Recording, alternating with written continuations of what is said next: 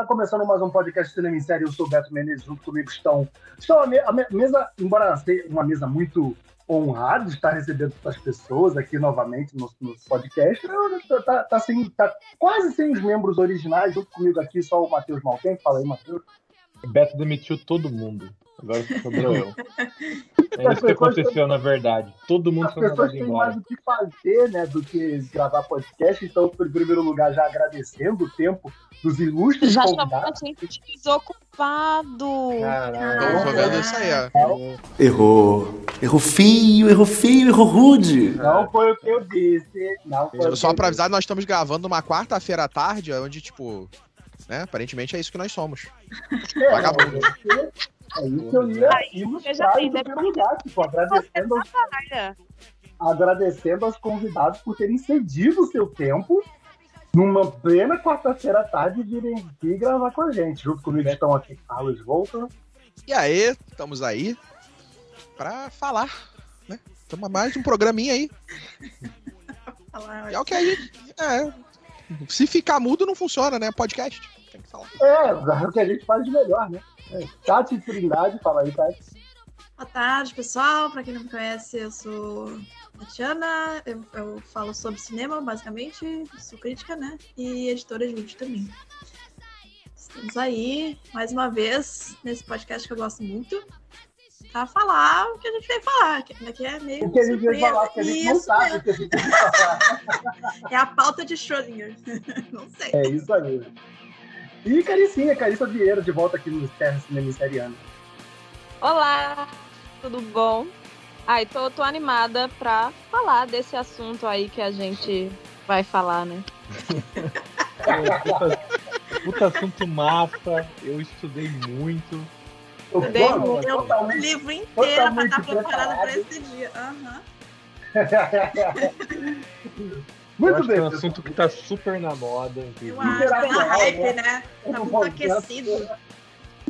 É, muito bem, pessoal, mas o assunto é este. É, eu estava algum, algum tempo atrás, o, o, Chico Barney, não sei se vocês acompanham no Twitter, mas o Chico Barney rolou, é, lançou um tweet de que a produção é, é assistir produtos hoje, né, é, filmes, séries hoje em dia, a experiência do público tem sido um pouco estragada, ou totalmente estragada às vezes, por causa das nossas expectativas, que muitas delas são geradas é, principalmente por causa da produção de conteúdo.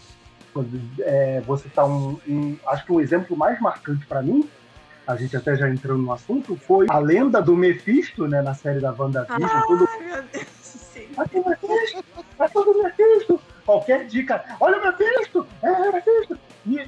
Desde então, toda série, todo filme, principalmente voltado de cultura pop, né, a gente tem essa exacerbação de, pro, de produtos, de coisas, de mistério, tentando teorias, né, é, é, tentando elucidar é, é, essa, essas, essas possíveis aparições ou não, que acaba tornando a expectativa, a expectativa em si maior do que a entrega. E por consequência acaba gerando informação no público, é o que nunca foi prometido em primeiro lugar. Eu discuti isso com o Matheus, que a gente também discutiu um pouco aí, baseado também. O Matheus teve essas experiências aí que ele vai falar em relação a, a games, né? Principalmente os games mais recentes aí que tem rolado muito isso. E é isso que eu, é isso que eu chamei aqui, pessoas que são proeminentes né, no, no, no mundo do cinema, da crítica, e que, que lidam também diariamente com a produção de conteúdo voltada para esse tipo de público, como é que vocês lidam com isso? Em primeiro lugar, como é que vocês veem isso hoje? Como é que vocês lidam com isso? Porque afinal vocês também precisam criar conteúdo diariamente para também ter essa audiência, né, nos seus respectivos canais. E, e, e se vocês estão ou não estão de acordo, ou tão, discordam ou concordam, como é que vocês veem soluções melhores? Se, é, se é possível ter soluções melhores para que é, vocês possam, como produtores de conteúdo, como espectadores também, né? Porque afinal a gente acaba também ali assistindo e, e, e gostando daquilo, né? A gente também re responde como produtor de conteúdo, mas também responde como audiência. Então queria ouvir primeiro aí a Tati. Eu falei do, do Mephisto ali, eu dei uma risada porque é meio gatilho para mim. Porque eu e o Volta, a gente tem uma, uma live, a gente tinha uma live, né, em que a gente comentava semanalmente sobre os episódios, e era uma piada interna, Mephisto. Porque toda semana vinha algum criador de conteúdo, algum alguém com a teoria de que o Mephisto ia aparecer a qualquer momento e que ia, fechar a temporada com o Mephisto. E a gente virou, pi... virou piada, sabe? Mas uh, com relação à criação de conteúdo de teorias, eu acho que uh, como complemento eu não sou contra. Agora, se a linha editorial da pessoa é só isso, acaba realmente prejudicando a experiência do, do espectador final. Só consome isso, só fica no hype, né? Porque mexe com até com a química do cérebro, assim, nossa, sabe? A pessoa fica numa expectativa sempre. E ela não, não, não baixa isso nunca.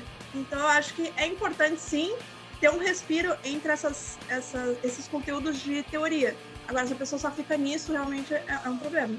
Não, concordo. Eu, eu, o lance do, do, do, Mephisto, eu admito, eu entrei no clima. Eu parei um pouco, na verdade, muito relacionado a isso que você falou, tá? Do lance da química do cérebro.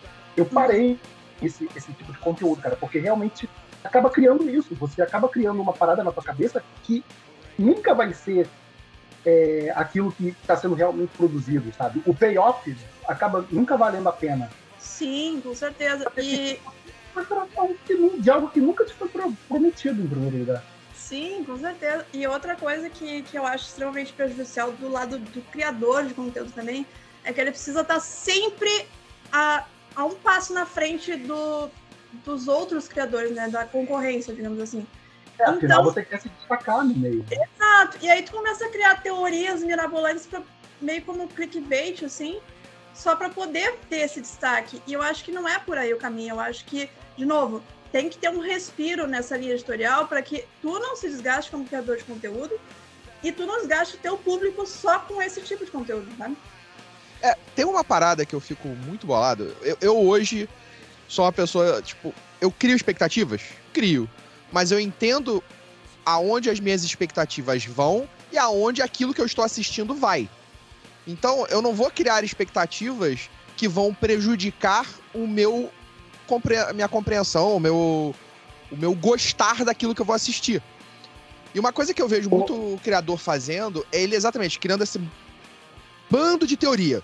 E eu acho, cara, eu crio teoria pra caramba. Eu crio milhares de teorias. Só que quando ele me entrega uma coisa que não tá nas minhas teorias, cara, eu não vou julgar a parada pelas teorias que eu criei. Né? Eu vou julgá-la pelo mérito daquilo que ela tá me entregando. E normalmente eu curto a parada. Por ser fã de quadrinhos, hoje, Tipo, eu vejo muita gente, tipo, caindo em cima, reclamando. Ah, mas tá uma merda. Esse não é o meu personagem. Esse não é o personagem que eu vi. Cara, eu, eu leio quadrinhos desde criança e eu vi trocentas versões de todos os personagens que eu já li na minha vida. Não, não existe um personagem. Né? Existe o personagem que aquele criador decidiu fazer naquela hora, naquele período, naquela saga.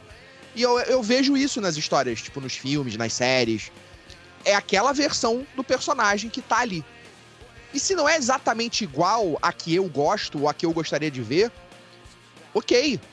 Né? Mas, tipo, o que, me, o que prejudica, eu acho que muito mais até do que só criar a teoria, é esse mesmo criador criar as teorias e depois voltar e passar e ficar puto e falar que a série é ruim porque não alcançou as expectativas dele. Uhum. Né? Quando Concordo. você cria o conteúdo de raiva e hate em cima de algo que tá na sua cabeça, né, aí eu acho que prejudica, porque é, o nome já diz, né, são influenciadores. Então eles vão fazer com que o público siga essa mesma fórmula, siga essa mesma matemática de se não está no, na minha cabeça, se não fez o que eu tava querendo que fosse feito, se não fez do meu jeito, é uma merda. É, essa é uma das coisas que mais me irritam. Porque eu sinto, inclusive, que a gente tá vivendo meio que uma fase assim onde o público, inclusive, odeia e, e, vai brigar com criadores de conteúdo que não validam a própria opinião das pessoas, sabe? Assim, tipo, ah, eu não gostei de tal filme, de tal série, então esse criador que tá ali falando bem, ou o contrário, sabe? É, ele me ofende pessoalmente. E eu acho isso um problema, porque até se a gente for parar para pensar, é, e aí, ok, existe criação de conteúdo pensando em audiovisual, em quadrinhos, enfim, várias coisas que não são crítica, mas é, eu sempre pensei que a gente cria conteúdo também para. Eu sempre acreditei que a gente cria conteúdo para pensar sobre aquelas obras. Não necessariamente para dizer se elas são boas ou ruins, especificamente, Sim. sabe? É, ou para dizer disso. que alguém tem que consumir aquele conteúdo. Então eu acho que Porque... isso irrita, sabe? É aquilo, né? Não existe nada unânime. Não é, nada é para todo mundo não existe nada produzido que vai agradar 100% do público. Né? Então sempre vai ter alguém que não vai gostar. Então acho que você falar sobre aquele produto, você falar sobre aquela série depois e mostrar os méritos dela, eu acho muito mais interessante. Tipo, a Tati também me zoa pra caramba com isso, todo mundo me zoa, porque eu sou um cara que gosta das coisas. Porque quando eu vou falar sobre qualquer coisa, geralmente se eu não gosto, eu não falo. Uhum. É, eu, eu não gosto de falar de algo que eu não gostei. Eu sou mais então, ou menos assim também. Né? Só que o público hoje e os criadores de conteúdo, na sua grande maioria hoje, vão atrás do hate. Vão atrás daquilo para falar mal. Né? Eu acho, cara, por quê? Porque eu, eu o algoritmo faz isso com as pessoas, cara. É Exato. isso que, que acontece. Mas ele só faz. As, mas... pessoas procuram mais sobre esse tipo de coisa, principalmente quando elas, em primeiro lugar, também não gostaram. Exato, porque assim, o algoritmo não tá nem aí se tu gostou ou não, ele é neutro.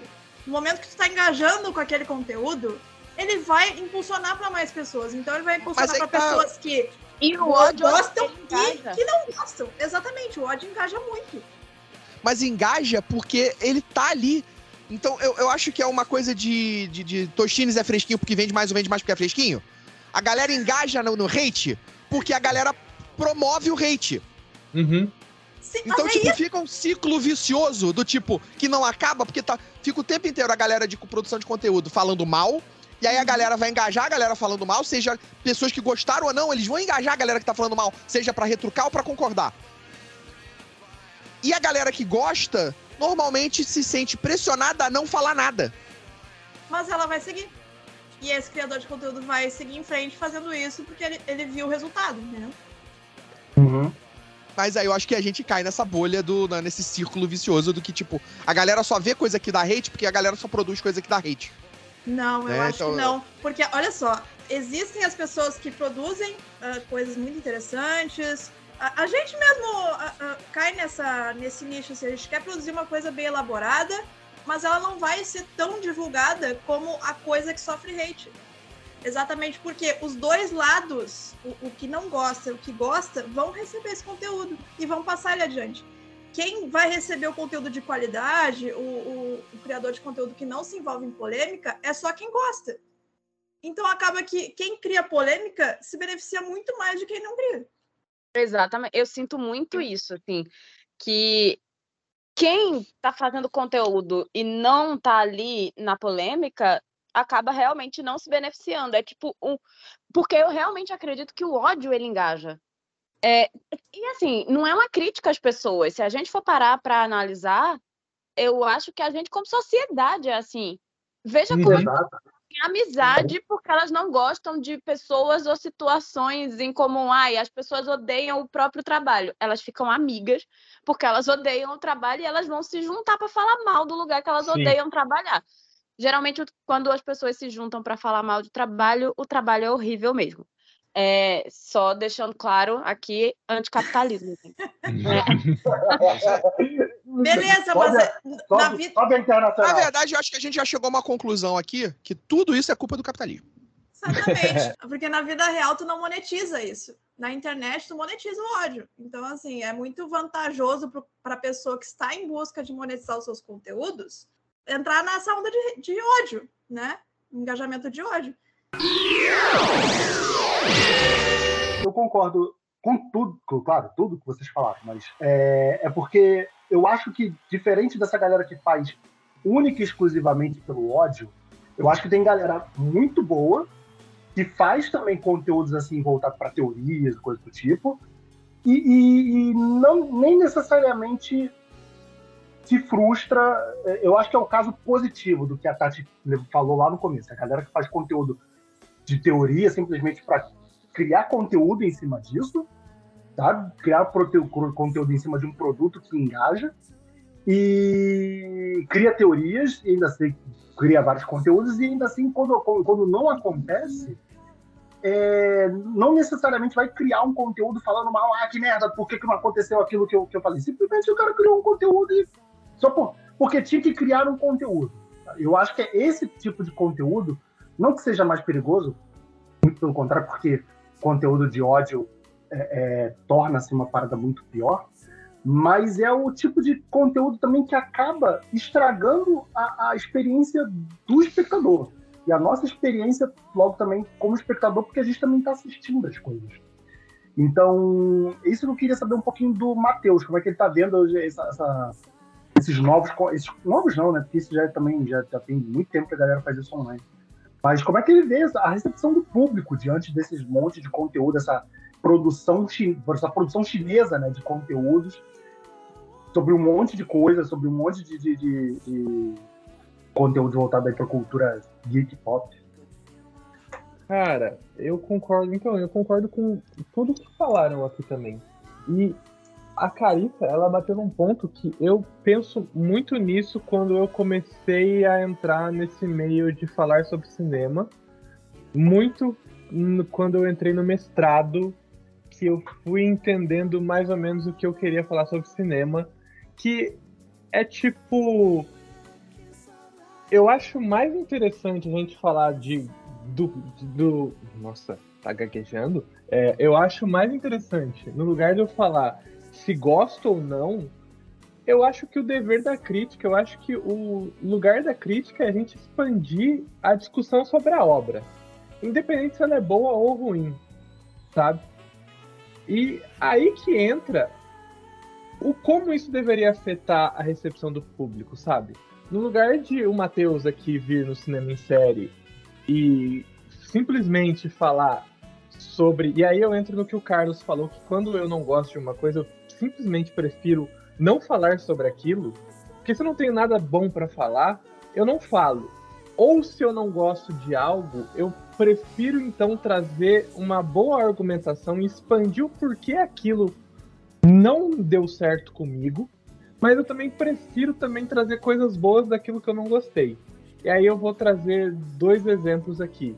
Então, assim, é, não querendo cagar regra também no conteúdo dos outros, se a galera quer fazer bait aí, polêmica e tal, manda pau, vamos lá.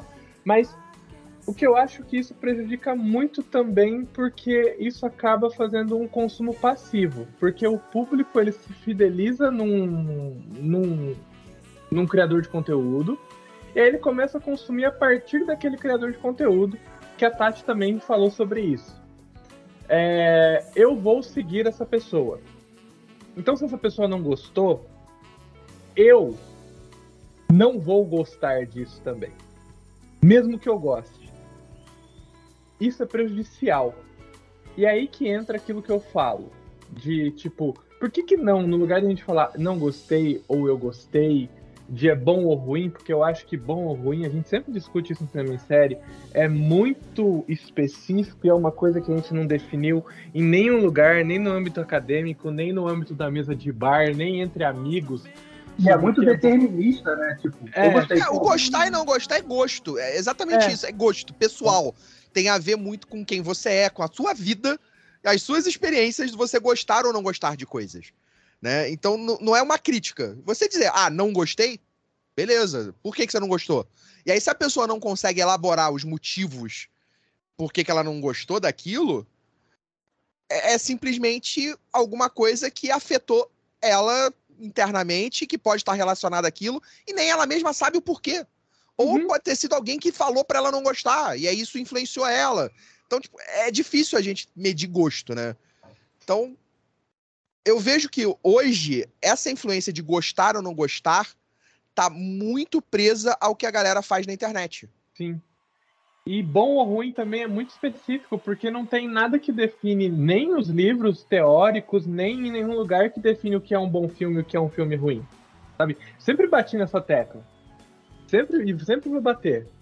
É, assim, tem coisas que funcionam e tem coisas que não funcionam. Mas existem grupos de pessoas que estudam academicamente filmes considerados ruins e veem valores naquilo. Então, é isso que eu acho muito interessante. Tipo, pô, vamos, vamos expandir a discussão do filme. E eu sempre bato na tecla de quando algum amigo meu, ou algum amigo, alguma amiga minha quer falar sobre, quer fazer crítica, quer fazer crítica de cinema e tal, e me manda um texto, alguma coisa, eu falo, pô, mas vamos expandir a discussão sobre essa obra, além do que a gente falar se aquilo foi legal ou se aquilo não funcionou. Por que, que a gente não pega um tema sobre o filme e discute isso? Então, tipo, vamos. É o que eu tento fazer quando eu escrevo algum texto e que eu quero falar sobre algum filme. Então, no momento agora eu tô viciado nas obras do Makoto Shinkai. Então, no lugar de eu falar de por que, que eu gosto muito do, do Your Name, que é um filme que eu gosto muito, e talvez é o meu segundo filme preferido, então eu só vou distribuir elogios, mas como um criador de conteúdo, se eu fosse um criador de conteúdo, eu pensaria outra coisa no lugar de fazer um vídeo de ah, Your Name é maravilhoso, etc, etc, etc. Porque eu ia estar tá chovendo molhado. Eu ia estar tá só falando que o filme é legal e porque o Matheus acha legal. Mas, pô, vamos, vamos vou tentar expandir essa discussão do porquê o Your Name é um filme que para mim é redondinho. Então eu vou pegar o. Então eu pegaria, tipo, a... como ele aborda relacionamentos em Your Name. Que aí eu expandiria o discurso aí, sabe? De estar procurando uma pessoa, de por que o tempo, como o tempo funciona em Your Name, sabe? Da gente pegar essas obras artísticas que são produzidas por outro ser humano sensível com as suas subjetividades e aí juntar com as nossas subjetividades e construir um pensamento crítico a partir disso. Eu acho que isso seria um conteúdo legal para a gente fazer do que a gente ficar distribuindo ódio bom ou ruim.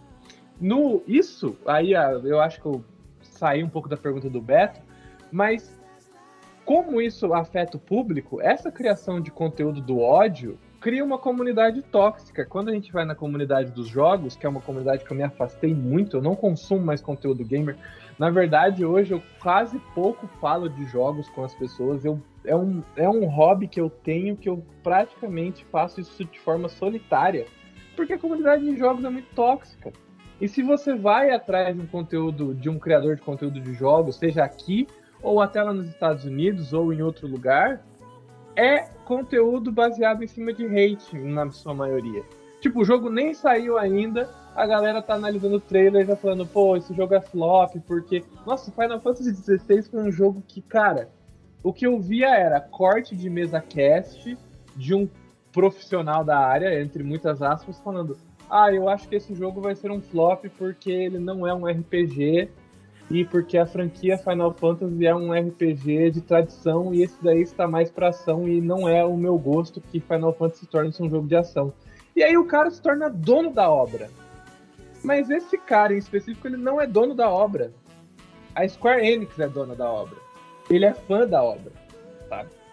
Então, é uma comunidade tóxica. E aí a gente cria um mundo que era para ser legal, a gente um mundo de entretenimento, um universo de entretenimento que talvez a gente pudesse discutir, mas viram um, isso, sabe? Um, um, um, meio tóxico das pessoas impondo as suas vontades e até brigando com, os, com quem realiza essas paradas. Falei demais. Podem falar. Não, cara, a gente é, o podcast é para falar mesmo. Você pode falar, só não pode falar, sei lá, 70 minutos, porque os outros também tem que falar, mas é para falar é, mesmo. essa foi a minha participação nessa. Essa foi a minha introdução, agora é com vocês. pode, pode começar o podcast agora. Faz um cortezinho. Mas, mas é, Carissa, eu queria ouvir um pouco de você, porque eu, diferente, eu acho, da, da gente aqui, eu acho que a gente consome mais esse tipo de conteúdo, é, você acha que vai mais para esse lado do contemplativo, né? De, de falar, por exemplo, é, de, de é, é o male gaze em cima do, do, do, do The Idol, por exemplo. E eu vou é, fazer aqui agora um biscoito, porque é por isso que eu gosto muito dos conteúdos da Carissa, porque ela faz exatamente o que eu acho que é uma boa criação de conteúdo em cima, porque ela pega um tema dos filmes e fala sobre aquilo e junta com alguma filosofia, com alguma teoria. Então, Carissa, parabéns pelos seus conteúdos. Obrigada. Ah, eu fico com vergonha. Mas então, o que é que, que, é que você quer saber, Beto? É, então, é, é, era.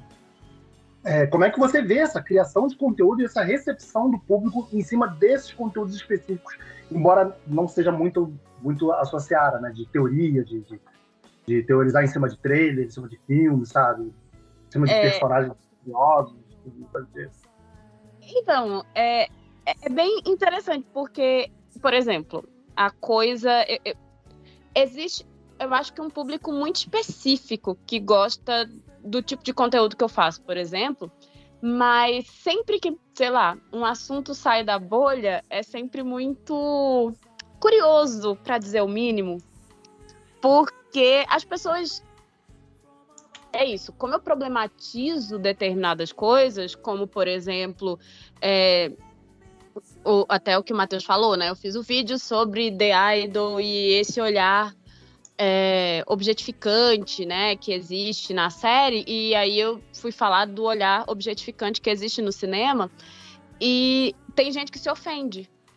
E aí eu acho muito curioso como existe um, um aquilo até que eu falei no início, né, assim, as pessoas sentem como se fosse uma ofensa pessoal a elas.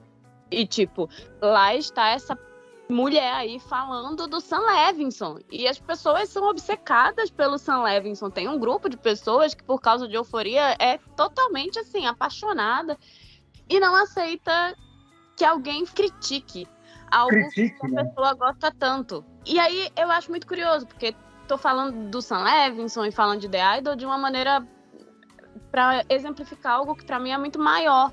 Eu acho que a gente vive na época onde tem muita gente que, inclusive, acha que porque gosta de algo, não pode enxergar problemas naquilo. E assim, gente, algumas das minhas obras favoritas são extremamente cheias de problemas e tá tudo bem. Eu vejo os problemas, eu continuo gostando mesmo assim, mas eu vejo os problemas. Então eu acho muito curioso como a gente consome conteúdo hoje em dia. Porque é isso, né? Eu, eu venho de, de uma lógica acadêmica, é, eu não quero produzir conteúdo numa lógica acadêmica, óbvio. Mas aí é, é, muito curioso, porque eu acho também que se você usa, sei lá, é, vou falar, falei, por exemplo, de meio gaze, e aí você tá, traz um texto ou qualquer coisa para embasar aquilo, as pessoas também acham que você. Óbvio que aquilo não é uma verdade absoluta, porque não existem verdades absolutas. Mas as pessoas ficam com raiva de você e acham que você tirou tudo que você está falando das vozes da sua cabeça, sabe? Porque elas sentem que qualquer crítica a algo é pessoal. E aí, assim, às vezes tem coisa que você tá simplesmente dando a sua opinião. Sei lá, um dia eu falei de uma animação que eu achei muito bem feita. E eu. É muito bem feita, mas eu, Carissa, não fiquei empolgada, não tava dizendo nada. Gente, eu fui xingada no nível.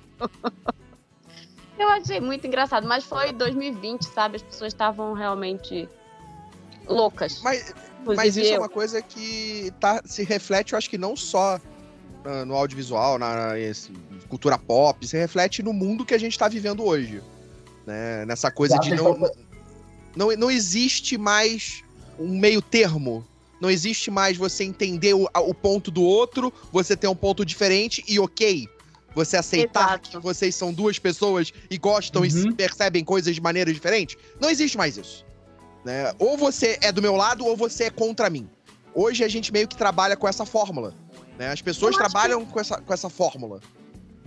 É, é porque é isso, eu acho que isso reflete também a época política que a gente vive. E assim, não é só no Brasil, né? Isso, isso uhum. é uma lógica mundial, mas assim, eu acho que a gente vive num mundo que é polarizado em todos os sentidos possíveis e é extremista também.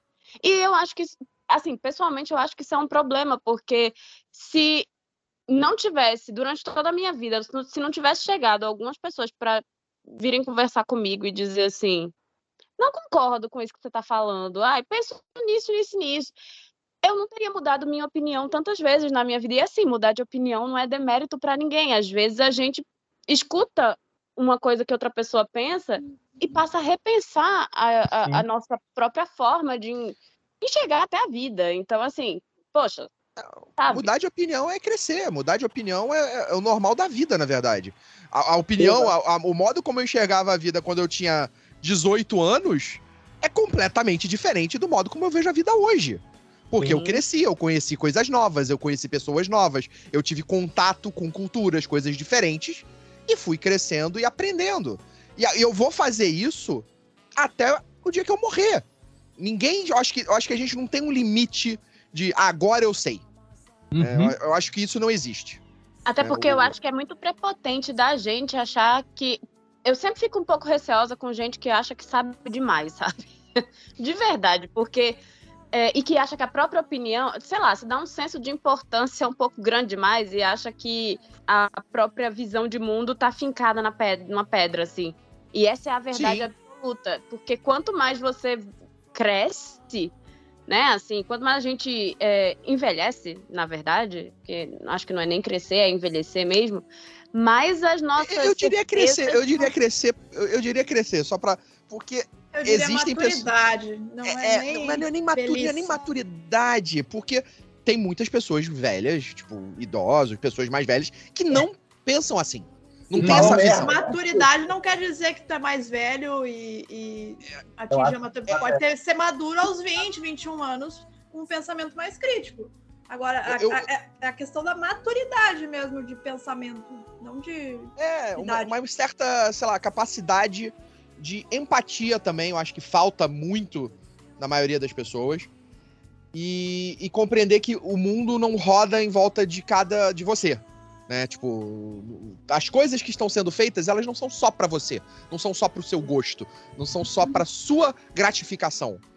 É, é. E é que me incomoda tanto quem fala, é, e aí assim, não sei, mas pode ser um erro meu, mas me incomoda muito quem diz, óbvio, tem coisa que eu assisto, tem coisa que eu leio que eu não presentearia ninguém. Assim, não daria certos livros para alguém e diria assim: lê esse livro aí, porque eu não gosto. Mas assim, não é porque eu não gosto que é ruim. Então eu tenho muito problema com quem é, é, muito taxativo em dizer que certas obras não merecem ser vistas, ser lidas, uhum. percebidas, porque até porque tem coisa que a gente acha ruim, mas eu também acho importante a gente ver coisa ruim. Eu também acho. É, já que a gente tá então, falando tem, isso, eu, eu sou. Ah. Sabe, sabe, o tipo de título de vídeo que já me faz ter um pé atrás com influenciador ou influenciadora? Assistir esse lixo para você não ter que assistir. Eu fico, porra, tu tá querendo que. Você quer assistir? Você... Pô, beleza. Fiz o favor de assistir para você. Assiste o meu vídeo aí que eu vou falar para você porque não merece ser assistido. É um eu fico, ah, cara, sério? E você se acha no direito de querer saber o que eu devo ou não assistir? Sabe? É, é, mas aí é que entra essa coisa que hoje as pessoas têm da. Eu não sei se é pela. Não sei se é pela coisa do influenciador, se é pela preguiça. Porque as pessoas não buscam informação. As pessoas não querem perder tempo. Uhum. Né? Não sei se é a coisa dessa geração atual. Então, ah, não, eu não vou ver um filme se o cara não gostou. Vou perder meu tempo. Então, tem muito dessa pegada e, e eu acho que isso é uma formação que aconteceu pelos dois lados. Talvez pela coisa da, de todo mundo hoje ter uma visão muito mais extrema, dos influenciadores se colocarem nessa posição de detentores da verdade, e aí você achar, porra, aquele cara fala bem, ele fala com propriedade, ele sabe do que ele tá falando, e na verdade ele não sabe nada do que ele tá falando, né? Ele só, tipo, fala ali para você e você aceitou aquilo. É, seguindo um roteiro, né? Seguindo um roteiro que ele preparou e, e você aceita aquilo passivamente. Mesmo que é, você eu tenho. Exato. Eu tenho um filme, né? A Tati sabe disso, que eu odeio na minha vida. Tem, tem um filme que eu odeio. Ai, eu... agora fiquei curiosa. Conta o filme pra Todo gente. mundo fica curioso. É. eu tenho uma coisa pra mim de não falar o nome desse filme. Se for a rede social, eu não... a gente vai agora. Eu acho que você já falou num podcast anterior. Talvez, não sei. Eu, eu acho que alguém pode ter descoberto, porque eu não falo o nome dele não é pilha para as pessoas ou caçarem o podcast que o Volta participou. E, e, mas eu lembro muito lá atrás de você, uma gravação que você falou, e você falou de um filme que você não suportava. Cara, é um filme da Netflix? É um filme da Netflix. Qualquer oportunidade ah, que ele tem, ele tá falando desse filme. Ah, eu sei qual é, já. Eu lembrei, já lembrei. é um filme que eu odeio tanto. Muito amado. Manda no chat. Não, não é, cha... não é o chamado. Falou o chamado? Qual foi? Não, eu pensei que era um filme muito amado. Ah, não. ah, tá. É, é, um filme muito odiado, de, de, uma maneira. E não é porque eu não gosto de certos filmes. Tipo, eu amo filme trash. Eu amo filme de baixo orçamento. Eu amo filmes toscos. Eu amo, tipo, cara, eu, eu vejo de tudo. Eu sou. A Tati tá aí pra comprovar que eu gosto e eu vejo todos os tipos de filme. Uhum. Tipo, do, do, do, filme mais cabeça, tipo, iraniano ao mais besterol zoado que tiver. E eu consigo separar na minha cabeça e entender o que, que cada um deles se propõe. É, isso é importante para mim também. É, tipo. Porque, cara, é, pra mim é muito isso, né? Você não pode ir assistir qualquer, todas as obras que existem com a mesma ideia de que vocês vai esperar delas. Né? Isso acho que é o. Ou com a mesma, ou com a mesma lente, né? Tipo, obras Exatamente. diferentes falam de forma diferente. Exatamente. Eu acho que é um pré-requisito pra você assistir qualquer coisa. Obras de arte, tudo tá nesse, nesse âmbito, né? Você não vai ouvir Beethoven do mesmo jeito que você ouve Anitta. É diferente. Os, os, as Sim. propostas das músicas são diferentes. E o contexto em que eles estão inseridos também, né? Tem vários filmes antigos que eles têm passagens muito problemáticas e as pessoas olham esses filmes, nossa, que absurdo! E esquece que naquele contexto em que ele estava inserido, aquilo era normal. Então, assim, afinal, gente... isso, isso, afinal, isso é uma arte, né? A arte fala, é, é criada dentro do. Da sua época. Da época, exato. E eu acho que é a gente tipo assiste isso, a gente... muito filme antigo no, nas lives no canal. Né? E é exatamente isso. Sim, a Tati tem muitos deles que ela não viu. E a gente vai ver filmes, cara, dos anos 70, 80, que tem coisas que hoje em dia são problemáticas. Né? Tem coisas que, tipo, hoje em dia não seriam feitas. Mas eu acho importante a gente apontar isso nele desses filmes, porque não se arruma as coisas esquecendo como elas estavam antes. Mas uhum. exatamente o problema para mim de ter recentemente a história, né, de tipo, ai, livro que tem cena é, problemática, vamos cortar do livro. Não, cara, não pode cortar do livro. Como é que a gente Exato. debate um problema histórico cortando as coisas, sabe? Fingindo que elas aconteceram. E que elas não são produto do tempo que elas estão inseridas. Assim, eu não consigo entender. É, é assim que se apaga a história e torna ela a se repetir, né? É, é isso é um processo que acontece. Tipo, se a gente for pegar a história da humanidade, o ser humano faz isso. Ele vai apagando eventos históricos da, da, do, do, conhecimento para em algum momento eles vão se repetir. Ou é. quando ocorre, o, ocorre o, o, o, inverso também, né? Que é adequar obras antigas fora desse, do, do, do, com o olhar do contexto de hoje. Uhum. Que nem sempre as coisas se casam. Acho que rolou isso aí agora com o, a nova versão da Branca de Neve que tá para sair com a, com a Gal Gadot, que elas já falaram que aqui a Branca de Neve vai ser empoderada, que não sei o quê. Assim, falando também por causa das entrevistas da, da atriz, a gente tem que ver como é que vai ser a é. coisa, a obra final. Mas. Eu tive um, teve um, teve um vídeo que eu assisti sobre a Branca de Neve especificamente, que eu achei bem interessante. Foi uma. Eu não lembro agora quem foi. Foi uma, uma garota falando, acho que eu vi pelo TikTok ou Reels, não lembro. Mas ela apontando lá que a Branca de Neve, ela já é empoderada na história original da Disney. Hum. Né? Que ela é. Pô, ela é marcada para ser morta. Ela consegue escapar. Ela consegue convencer o cara que foi caçar ela de não matar ela. Ela se vê no meio da floresta sozinha. Ela encontra um lugar para se esconder, faz amizade com sete anões, passa a tomar conta desses anões, porque eles estavam precisando de ajuda, e ela passa a ajudar eles, e ela passa a ter uma vida tranquila ali, até o momento, beleza, que o único erro que ela comete no filme que é comer a maçã. Por quê? Porque ela é uma pessoa boa e confia. E aí ela come a maçã. E aí, tipo, ah, o príncipe encantado que salva ela. Cara, ele só vai aparecer na parte final do filme. Que ele tem alguma importância ou qualquer relevância. Tá então, tipo. de bobeira passando, opa, tudo bom? E aí? É. Então, tipo, a Branca de Neve já era uma personagem que tinha uma força ali que ela não era bem, talvez, trabalhada ou apresentada dessa maneira. Né? A gente sempre apresenta a Branca de Neve como uma personagem fraca, né? Que, ah, precisa do príncipe para ser salva. Mas a, a história tá ali. Né? A donzela em perigo. Né? Mas ela faz coisa pra caramba na história. E eu acho que se o filme novo se apontar desses fatos e botar isso como o chamariz principal da história, não vai mudar a história, mas vai dar mais força para esses eventos que a personagem faz. Pode ser bom, pode ser ruim, não sei. Eu, por exemplo, eu odeio todos os live actions da Disney. Eu acho, tipo, desnecessários, fracos, mal produzidos, tipo, totalmente ganha, é, caça-níquel, né? Que é para ganhar na nostalgia da gente. Mas, por exemplo, o da Pequena Sereia eu gostei.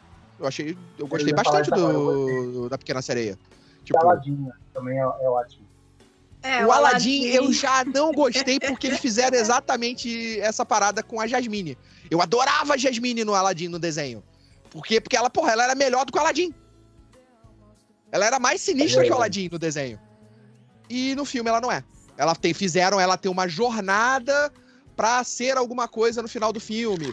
E aí botam aquela música, tipo, que o mundo para pra ela cantar. Eu, tipo, sei lá, não, não, não gostei. E eles é, mataram aquilo, pra mim o Jafar. Aquilo é de é, e, é. Total. E eles acabaram com o Jafar. Né? O Jafar foi não, praticamente. O Jafar, coitado, foi de base. Acabado. É. Então, tipo, Mas... tem coisas boas, tem coisas legais. Eu acho que a Disney, hoje em dia, tem mais errado do que acertado, principalmente nesses pontos. E, mas o importante é saber, tipo, eu não falo sobre live actions da Disney. Né? Porque, eu porque falo. Eu, eu falo que é ruim, tem, tem que falar, cara. E isso eu acho que tem que falar. Se me assim, perguntarem, assim... se me perguntarem, eu vou falar o que eu acho. Hum. Mas eu não vou, tipo, puxar. Vamos falar mal da, da, da Disney. Vamos falar mal do que, que a Disney tá fazendo. É, não, uma é, coisa essa pega... como, foi como o Matheus falou. Uma coisa é você falar mal com uma propriedade. Cara, ah. não é legal. Não é legal é. por causa disso, disso, disso. Mas você beleza. não denegrindo. É, é, é foda quando tipo, falar mal, porque a gente também já pensa, tipo, porra, tem pessoas que trabalharam ali, tem pessoas que no envolvimento ali, você chegar e falar, pô, isso é uma merda. E não dessa forma, claro. Mas para esse tipo de, de, de parada, eu, eu, também não vejo problema, assim, de pegar e falar, cara, é, não é legal, não é legal por causa de A, B, C. Como você falou agora aí do, do, do Aladdin. Eu gosto Sim. do Aladdin, mesmo com todos esses problemas. Que, eu adorei o Will Smith, por exemplo, eu adorei o Will Smith como gênio. Eu achei que ele ficou bem pra caramba. Pô, eu, eu amo o Robbie Williams como gênio na animação, mas eu acho que o Will Smith entregou, porra, bem pra caramba. Por exemplo, Bela e a Fera. Bela e a Fera eu não consigo, tipo, sair do, não sair do filme no momento que a fera aparece em cena. Porque eu olho para aquela fera, eu, tipo, caraca, não. A versão francesa com maquiagem tava melhor. Então, tipo. Mas é isso, parecia cara. eu... Parecia o Lion Man, né? é, é, pior que o Lion Man, quase. Não, não chega tanto, mas, tipo, tá zoeira. Mas, mas, mas é tipo, isso, aí. Cara é, é, é, complicado tu, tu ser categórico e falar assim, não, essa obra é irretocável. A exceção de Paddington 2, que eu que fique bem claro aqui, nenhum filme é perfeito, entendeu? Nenhum filme é perfeito. Ah, tá, por exemplo, eu, eu, acho muita infantilidade perder a amizade por causa de filme, Nossa, brigar e tal. Nossa, tipo, é só não falar mal de Rei Leão que eu não vou ficar puto com ninguém, entendeu? Eu acho super tranquilo. Pode falar mal de qualquer filme, só não falando mal de Rei Leão, tá tudo bem. Eu deixo Cara, eu, eu tenho uma dinâmica. Eu, eu, só, eu tenho uma dinâmica com a Tati que é bem assim, tipo, a gente debate e discute pra caramba sobre filme, sobre gosto, sobre essas paradas. Só que, cara, eu, eu sou acalorado, eu gosto de, de, desse tipo de discussão, porque para mim é uma discussão que é tipo, cara, é bobeira. A gente vai discutir aqui, vai. vai ah! E aí, vamos tomar um café? Então, eu tenho, tipo, eu tenho é, é, é, é essa parada, só que eu discuto acaloradamente, aí parece que eu tô, tipo, puto, mas não, não, eu tô ali, beleza, aí acabou. Não, então, eu tenho dedo de discutir isso com outras pessoas que não sejam pessoas que já sabem como eu sou. Justo, muito, muito por causa desse aspecto também, cara. Porque diferente é eu discutir com o Matheus, tipo, porra, seu idiota, tu não tá vendo como é que a rede social é um filme fantástico, você não percebe a genialidade desse filme, seu merda. E, sabe, mas aqui é tranquilo, depois também ele vai virar pra mim, porra, você não gostou de Midsommar, seu burro pra caralho, entendeu? Porra. e, Já aconteceu isso, tá, inclusive. E tá ok, sabe? É salutar, a gente é uma brincadeira tal, mas pra fora não funciona dessa forma, sabe? Tipo, é, é, é, meio que pisar em ovos quando você não faz isso, faz isso muito. Tipo, é uma, é uma meio que uma bolha dentro da bolha, sabe? Tipo, eu sei que por exemplo, todos aqui, a gente, a gente aqui tem uma meio que uma certa mesma mentalidade, então a gente pode brincar, assim, falar um com o outro dessa forma. Fora daqui, mas até mesmo, mesmo em ambientes parecidos, é, eu não eu não, não tomo essas liberdades, sabe? É, eu, eu tenho um, justamente por já ter vivido a situação, assim, como eu tava falando aí, eu não gostei de alguma coisa, a pessoa achou quase que eu tava ofendendo a mãe. Na verdade, a pessoa disse isso. Eu senti que você não gostou do filme falou mal do filme. Você disse que para mim foi quase ofendendo a minha mãe. Eu fiz, é o quê? Enfim, estamos bem, nos resolvemos, hoje somos amigos. Eu conheci a pessoa numa situação dessa, imagina. Hoje eu me dou muito bem com a pessoa, mas sério, assim, eu tenho muito receio. Porque, sei lá, eu, eu faço live com um dos meus melhores amigos e a gente discorda horrores dos filmes. E a gente fica na live, sabe? Falando. E as pessoas ficam rindo com a gente, mas elas já sabem que a gente é assim, que a nossa relação é assim, como é, vocês estavam falando aí. Mas ter essas discussões acaloradas fora da minha bolha, eu tenho muito medo, porque é, eu já vi isso acontecer, sabe? A pessoa achar que eu estou ofendendo ela. Gente, eu falei de um filme. Eu, pra mim, você não era o filme, porque eu adoro filme. Trabalho com audiovisual, mas assim, eu não sou o meu trabalho. Já começa daí. Essa parada, por exemplo, eu não discuto na internet. Eu, uhum. eu não discuto, tipo, Twitter, essas coisas. Comentário e tal. é, eu não, só discute comigo ao vivo, é isso. É, eu só discuto ao vivo com as pessoas. Eu só discuto, tipo, vamos, be vamos pra um bar beber, vamos. Aí a gente vai, a gente vai discutir. Vamos falar de filme. aí a gente vai discutir pra caramba. Mas, é tipo, isso. na internet não tem como, cara. Não tem, não tem. Não dá. Porque você não vai mudar a cabeça da pessoa. Normalmente a pessoa já vem com 300 pedras na mão e ela vai ficar atacando aquelas pedras em você e não importa o que você fale. E aí, cara, na, na live, na nossa live, é, é, exatamente essa dinâmica que você falou, Carissa. É, é, a gente meio que discordando de muita coisa. E aí a Tati é o hate. Né? A Tati joga hate e eu sou o apaziguador. Eu gosto das coisas. Né? É, é, é basicamente. engraçado, né? Fica uma dinâmica engraçada. E as pessoas é... que entram na pilha também. É, eu eu já... é, é, bem parecido com o que eu estava comentando com meu amigo. Vocês devem ter uma dinâmica muito parecida. E essas dinâmicas são engraçadas e divertidas de ver e participar junto. Sim, Porque a gente vai ali num. Fala. É, não, a galera entende, né? Tipo, que nem o podcast aqui que a gente vem, todos a galera aqui vem, vem falar o, o, coisas horrorosas de a rede social, que é um filme que eu adoro, e, pô, estão todos errados. Falar dessa eu genialidade. falei bem de rede eu, social. Eu contigo, Beto. Obrigado. Obrigado.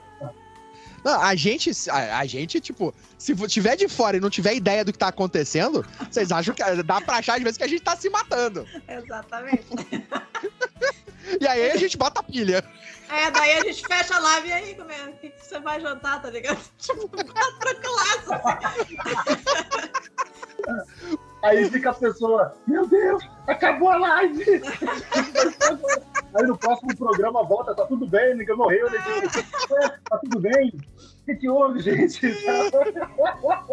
Aí faz live, Tati, você já comeu? Olha a hora, vai comer, pô. Mas, tipo, é, essa dinâmica eu acho interessante. E a gente, tipo, sabe o falar mal não é acabar com o filme, né? Porque para uhum. mim, praticamente, fora o filme que eu mais odeio, todos os filmes têm alguma coisa para te apresentar. Ele te traz alguma informação, te traz alguma coisa. Seja uma fotografia, seja um roteiro, seja um ator, seja uma cena. Eu né? discordo, Cats não te traz nada. É, mas esse eu evitei. Então. eu, é, eu, eu, hoje, hoje tem pouco tempo e, e muita produção. Então a gente tem que olhar e a gente, tipo, consegue ter uma noção. Eu não vou gostar disso. Eu vi o trailer. Falei, não vou, não vou gostar. Eu vou no cinema assistir. Não, eu não vou falar desse filme, porque eu sei que eu não vou gostar. Então eu vou ver ele à toa, porque ele não vai ser um conteúdo, não vai ser nada para mim. Ah, eu, ve eu vejo porque eu vejo, porque isso, é aquilo que eu falei, tem um corte muito, muito especial na, na, nossa live, que é assim, se o cara teve a pachorra de colocar isso no ar, eu vou ter a pachorra de assistir entendeu? Porque, gente, é ruim num, num grau, assim, inacreditável. E aí, é, fica até difícil falar, apontar as coisas boas dentro, por, por melhor que seja o, o elenco, por melhor que seja a intenção das pessoas mesmo da produção, fica difícil quando a produção nitidamente, tecnicamente é ruim, entendeu? Tem, tem como apontar ali as, as, as todas as problemáticas enquetes. Não, é, tá tem, tem, um, tem um filme, não sei se vocês viram. Você deve ter visto, todo mundo acha que viu esse filme. Que é o The Room. Uhum. Que é um filme que é tosco. É, é horrível o filme, né? Tipo, o Tommy Wiseau não, não sabia o que tava fazendo ali. Mas é um filme que, tipo, se tornou uma parada tão foda de cult por exatamente ser um filme ruim. Ele é tipo o Ed Wood dos dias atuais. Sim. É... Apesar de só ter. Ele fez outro filme que eu não, vi, eu não lembro se eu vi. Eu acho que eu vi. Eu vi o The Room, não vi o The Room, mas eu vi o The Room por causa do. no Artista do Desastre, né? Que é a ah, sim, por causa do, do James Franco. é. Mas aí é tu aproveitar um- uma produção ruim que, que não foi feita pra produção ser boa, né? E aí, em cima dessa produção ruim que não foi feita pra ser boa, fazer uma produção boa. Agora, uma- em, em 2018, 2018, né? tu fazer um negócio daqueles, não, não, não tem nem desculpa. Não- não- a- o, o cara, o cara, se tu perguntar pro cara numa entrevista, ele vai falar, desculpa, desculpa, não era minha intenção fazer um negócio tão ruim, entendeu? É, aquilo, aquilo é, é pavoroso mesmo. Mas É, não. ver, a gente já tá falando. Oi, oi Carissa. Não, foi só uma reação. Realmente, é que esse filme é muito ruim, cara. Eu, eu já ri demais vendo ele. Mas, por exemplo, eu acho. Eu, eu não vi Cats, né? Eu não vi Cats. Meu Mas Deus, o- eu vi no cinema, foi, eu achei que eu ia rir como in the room. Foi uma das. Só não foi ruim, porque eu tava com dois amigos e um deles tava se deliciando, então tava engraçadíssimo. Nossa, eu, eu. Pra mim é impossível até de achar graça. Cara, olha, realmente pra mim, que sou uma grande gateira e que conheço o musical de teatro, ver o, o Idris Elba se lambendo como. Aqueles gatos parece que estão com tesão o tempo inteiro. É muito bizarro. Que, esse gato que é um bando humano. É muito esquisito. E o, o- e o James, e o James Corden, né, cara? Eu, eu acho que tudo que tem James Corden já perde em, em cinco pontos comigo. Eu Cara, não, eu tenho. Eu tenho. Vou falar aqui, eu tenho um ódio pela Tati. Porque ela foi assistir Cats no cinema e não mesmo. assistiu Duna. Fui mesmo. Né? E não assistiu Duna. Que é o. Pra quem conhece a gente lá, é uma das obras que eu mais sou apaixonado, né? da- Tanto pelo livro, que eu já li mais de 10 vezes, e, e amei o filme do Villeneuve. Até falei com o elenco. Foi um filme assim que, tipo, Tati, vai ver esse filme. E a Tati não viu o filme. Eu até dei pra ela de presente o livro, que ela também não leu. Mas ela, Então, tipo, mas ela não é- é- viu, é que- mas ela não viu de, de pirraça porque você botou aquilo. Não, não, porque ela não quis ver. Aí ela viu Cats no cinema e não viu Duna.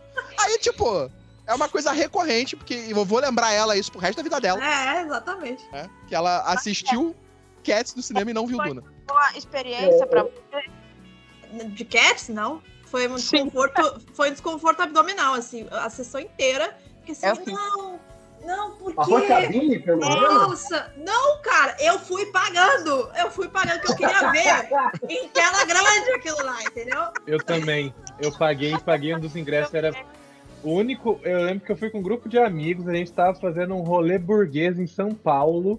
E a gente falou, a gente vai ver Cats, a gente vai comer nos restaurantes dos caras do Masterchef e vai acabar o dia vendo Cats. E Nossa, só tava passando num dos burguês, cinemas mais caros de São Paulo. Eu acho que eu paguei 40 pau no meu ingresso de Cats. Meu Foi uma parada absurda. Mas foi um dia maravilhoso. Eu ri muito assistindo Cats. Foi uma experiência incrível. Eu lembro desse dia. É, Então tá aí que eu paguei 40 reais por um ingresso de Cats. Pra mim, só não estragou porque eu tive um dia maravilhoso. Eu tava na minha cidade. Eu moro em São Paulo, mas eu sou de Recife. E eu tava na minha cidade com os meus amigos. E a gente foi assistir essa bomba. Cara, eu paguei do meu bolso também. E eu fiquei. Só que eu paguei, sei lá, 13 reais. Então tá tudo bem. gente. Ah, sei isso? lá, hein, Carissa, é uma cerveja, hein? Aliás, aí no Recife não, mas são duas cervejas, que a cerveja é muito mais barata do que aqui. Pra mim também não teve problema nenhum, Cats. Não assisti, então ficou de boa. Tá aí. Ai, Tá no- Eu vi, você não viu. Você Eu não vi, eu vi, eu não eu vi. vi os dois, mas eu vi em casa. Vi Cats e vi Duna, mas vi em casa. Eu preciso Fala. dizer, a pessoa que não viu Cats, ela teve um trauma a menos na vida. Ah, mas ele Eu- eu- vai ver. Ele vai. Pode deixar que ele. Ah, ele vai ver. Eu- eu o já tive. Cats, a Tatiana vai ver Duna. Ah, mas ela vai ter que ver Cats Faz um- também, de novo. É, de novo, eu vou ter que sofrer de novo. Faz um dobradinha, tipo Barbie Heimer, faz um catuna. Exato.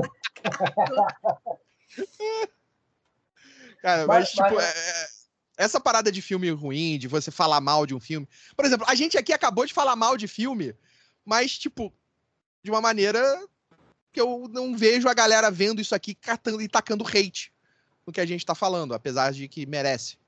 Né? Mas. É Cats. É, né, mas não sei. É, é, aquela coisa, né? Ah, tá, tá, tá. É porque a produção não, não, tem, não tem. É difícil. É que nem, é que eu, que nem eu falei. O filme que eu mais odiei no mundo, eu não considero ele nenhum filme. Porque ele não tem uma. É porque ele não tem uma estrutura. Fique, eu, eu, fique, até, eu, o final do, fique até o final do podcast para o Volto dizer qual o filme. Ele não vai, mas ele Porque não o filme mesmo. não tem uma estrutura de filme. Você, tipo, sabe uma coisa básica, né? Tipo, tudo que o filme tá te mostrando geralmente tem alguma importância e vai levar a alguma coisa. O filme é uma coleção de cenas. Tem, tipo, uma cena de abertura do filme é o cara indo numa loja de conveniência comprar leite.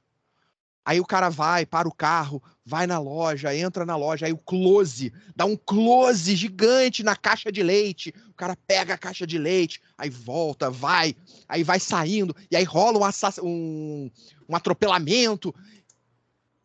Para que, que serviu essa cena? Basicamente para dizer: olha, esse cara morreu. E lá na frente não vai servir de mais nada além de: olha, esse cara morreu. Você tem uma é. cena de uma, de uma, senhora que eles encontram numa outra, numa lojinha antes de chegar no lugar, tá? E aí depois não serve para nada essa história. Nada do que é apresentado no filme é importante para a história. Se você não tivesse aquela cena, dava na mesma. Era um videoclipe. Tipo, era, esse, é, tipo... esse, filme alugou um triplex da cabeça do Volta. Porra, muito. Porque eu nunca odiei tanto um eu, filme na minha vida. Entendo. Eu te entendo, Volta. Eu, nunca odiei tanto alguma, um filme. Tipo, e perder meu tempo. E, e esse, essa história é engraçada porque a gente foi gravar, era para gravar um podcast de terror. Né? E aí, tipo, eram eu mais dois amigos. Eles dois também assistiram o filme. E a gente gravou logo depois de assistir o filme. E o podcast nunca foi pro ar. Porque ele foi uma coisa gigantesca de ódio jogado para fora que não valeu nem a pena botar ele no ar. Isso, poderiam ter se beneficiado de ódio, não se beneficiaram, tá vendo? É, eu sempre acho que o ódio, que esse, esse tipo de ódio. A gente gravou um podcast aí de filmes que a gente não suporta. Que não, foi esse, Matheus, que a gente não suporta? Ou filmes que a gente. Ah, todo que mundo te... gosta e a gente odeia. É. Que eu te chamei de burro? É, exato. Esse aí gerou, gerou conteúdo riquíssimo podcast. Pô. Vocês têm que lembrar que medo leva à raiva, a raiva leva ao ódio e o ódio leva ao sofrimento. Eu ia até. Bom você ter falado disso, Volta, porque a gente segue, volta pro podcast. E... Duas horas depois. E a gente já volta, que eu queria falar sobre esse ponto, dois pontos também de Star Wars. Primeiro, porque você falou de, de, obras que você é, muda a sua opinião. Se eu bem me lembro, alguma coisa que você falou relacionada a isso que você defendia mais jovem, hoje você já olha com outros olhos. Eu tenho muito isso com ah, Star. Wars. Né? Eu, eu, eu, mudei total minha, minha, minha, Eu ainda absorvo, gosto de Star Wars, mas absorvo, é, absorvo de formas muito mais maduras, né? Hoje eu prefiro coisas como Andor do que. Não, eu, é... eu amo Andor, mas. O Obi-Wan, por exemplo, eu gosto de Obi-Wan, mas Andor é infinitamente superior. Então, eu, eu tenho essa coisa de. Eu ainda tenho um eu pequenininho aqui dentro, que, tipo, eu ainda vejo as coisas que eu gostaria de ter visto quando criança. Como, por exemplo, os filmes de, de quadrinhos. Porra, eu, eu me deleito assistindo Marvel, DC, porque, caramba, eu cresci assistindo Dolph Lundgren como justiceiro. Né? Eu cresci quem, vendo um Capitão América o cara de Quem tacho. imaginar que a gente já tá torcendo pra um filme do Guaxinim da Árvore, né, cara? Quando a gente era criança. Exato! Porra, eu, eu cresci vendo Geração X. Tipo, Liga da Justiça da televisão. Meu Deus, era, era terrível. Mas a gente via, curtia. Porque era o que a gente tinha. Então, hoje, quando eu vejo os filmes da Marvel, eu vejo os filmes da DC, cara, eu não tô ali para ver uma obra-prima do cinema mundial que vai mexer com o meu com, com, as minhas emoções e o meu psicológico agora como adulto, não. Ou que vai mudar aqui... o paradigma do cinema, né? É, ou vai mudar a minha vida porque ele vai abrir meus olhos. Não! Eu tô vendo aquilo para me divertir. Pra pegar, tipo, é eu pegar um quadrinho antigo e ler, e é eu ver esse filme da Marvel. Pra quê? Pra ter essa sensação que eu tinha quando eu era criança e assistia aquilo. Então, tipo, ah, não, isso está destruindo a minha infância. Não, cara, isso tá comprovando a sua, tá reafirmando a sua infância. Se você ainda fosse aquela pessoa, se você ainda sentisse e gostasse da criança que você foi, tipo, agora jogando na cara de muito hate aí, tipo, vocês vão me ajudar por causa disso, né? Tô falando que elas não gostam disso, mas acaba sendo verdade um pouco, né? Se você ainda tem essa sensação, cara, por que, que você tá odiando? Por que, que isso traz tanto ódio para você? Se era, na verdade, um caminho para caramba, estão fazendo algo nunca antes feito, que eu nunca na minha vida inteira imaginei que eles fossem conseguir fazer. Porra, os 10 anos da Marvel era impensável. E foi uma coisa, tipo, revolucionária pro cinema. O que eles conseguiram construir ali. Pô, é muito eu, difícil eu, aquilo ser repetido eu até. Eu concordo, sim, eu concordo. Mas, até pra, falando, acho que Star Wars vai abrir uma porta aqui de um tópico que eu queria levantar. É quando a, é, é a gente voltando a isso para criação de conteúdo e tal, e como o público absorve esse tipo de coisa, o Star Wars hoje meio que virou algo, algo isso, né? Tipo, quando ela, ela começa a fazer coisas voltadas pro, pro, pro fã, né? Tipo, voltadas muito mais pro fã do que criar uma obra realmente um bom filme. Se importa muito mais com o fanservice, com o chamado fanservice, do que realmente com a história e com o filme. É... Aí tem o, o caso do Obi-Wan. Obi-Wan é uma série super fanservice, mas mesmo assim bem feita sabe? acho que... Mas o Obi-Wan, eu acho que ele caiu um pouco nessa do ódio criado por uma bolha de criadores que a galera não conseguiu aproveitar porque foi tomada pelo ódio e não viu que era uma série até que legal. Então, eu tenho, eu, eu tenho mixed feelings, eu tenho uns sentimentos assim é, conflitantes com o Obi-Wan. Eu gosto de coisas do Obi-Wan, tem outras coisas que eu não gosto nem um pouco. Eu acho que o roteiro do Obi-Wan não, não. Sei lá, perdeu o ponto daquela história. Tipo, porque é, é, um momento que a gente já sabe de onde ele tá vindo, a gente sabe o início da história e sabe o final da história. É, né? Então é um ponto um pouco... muito difícil. Eu acho ah. que vai um pouco aí mesmo, porque eu vi o Obi-Wan sendo considerado, tipo, uma das piores coisas já feitas no universo. E não, é tipo, é, não, tem coisas é. legais e tem é que nem o filme do Han Solo, cara. É que nem o filme do Han Solo. O filme do Han Solo é um filme legal. Só que aí eles meteram duas coisas, tipo, uma das coisas principais que eu acho que faz todo fã e qualquer pessoa se perder no filme do Han Solo, que, tipo, praticamente me tira também do filme, mas eu gostei do filme, no, no, no geral. Mas essa cena em particular arruina o filme para 90% das pessoas, que é o momento que o Han Solo é nomeado dentro do filme. Uhum, São pequenas escolhas de narrativa e de formas de contar a história que vão minando essa chance que as pessoas têm de gostar. Né? Elas já, já não vão ali, tem muita gente que já não vai com uma boa vontade. E aí uhum. você mete que um soldado do Império virou, ah, você está sozinho, ah, seu nome é solo. Caraca, meu irmão, tipo, de todas as possibilidades que você podia ter para nomear o Han Solo como Han Solo, você me escolhe essa. Tipo. Parece, parece coisa de criança brincando com um boneco, né, cara? Tipo, brinquedinho, né? o nome dele é porque a mãe dele deu esse nome pra ele. Mas desculpa. É, não precisava explicar o nome dele, caramba, ele só era o Han Solo. Ele podia ser Han Solo desde o início do filme, acabou. Não tinha essa de, ah, o soldado olha para ele e vê, ah, você... e aí ele vai dar esse nome que o soldado botou para ele, que ele vai adotar pro resto da vida dele, sabe-se lá por quê? No filho. Né? Então, tipo, são pequenas escolhas que vão acabam prejudicando a experiência das pessoas. E isso eu tô falando porque eu gostei do filme, tá? Eu gostei das cenas, eu adorei o. Caraca. O Daniel. Daniel. Daniel Glover. Daniel? Não, não é Daniel. É Daniel? Não, Donald, Donald Glover. Donald. Donald, Donald. O Donald Glover. O Charles Gambino. Eu adorei ele no filme como Lando. Tipo, a robô é maravilhosa, instaurando a revolução da, dos androides. Eu gostei de muita coisa do filme. Só que aí, esse pequeno detalhe, eu vi que 90% das pessoas com quem eu conversava, nesse momento, saíram do filme. O filme é uma merda a partir dali. Uhum. É, então, tipo, eu sinto que em Obi-Wan tem muito disso também. Dessas pequenas escolhas na narrativa que vão fazendo com que as pessoas saiam da história e não consigam se conectar com o que tá acontecendo. É, cara, eu é. acho que hoje, hoje como fanservice, Star Wars meio que virou a, a, aquela cobra é, Ouroboros, né? Aquela cobra que está constantemente se devorando nessas referências. E Mas você aí, pega, por exemplo, você falou de Andor. Andor é maravilhoso.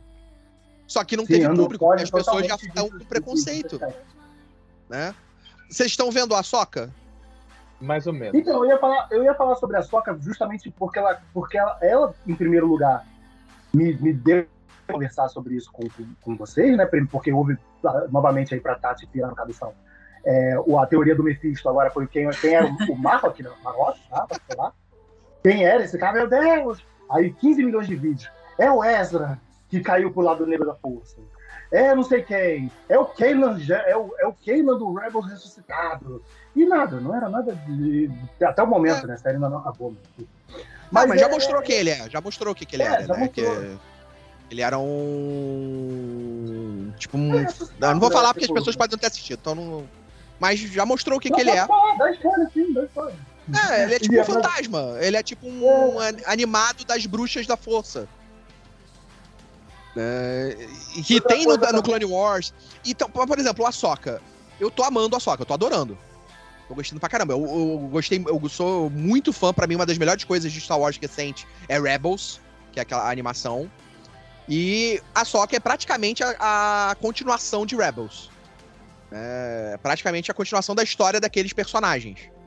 É a quinta temporada, eu... né? Quinta temporada. É, equivalente à quinta temporada de Rebels. Então, tipo, o que eu tô assistindo em Ahsoka, eu tô gostando muito. E ele tá tocando em pontos que eu acho que até quem não viu Rebels, quem não viu Clone Wars, vai curtir.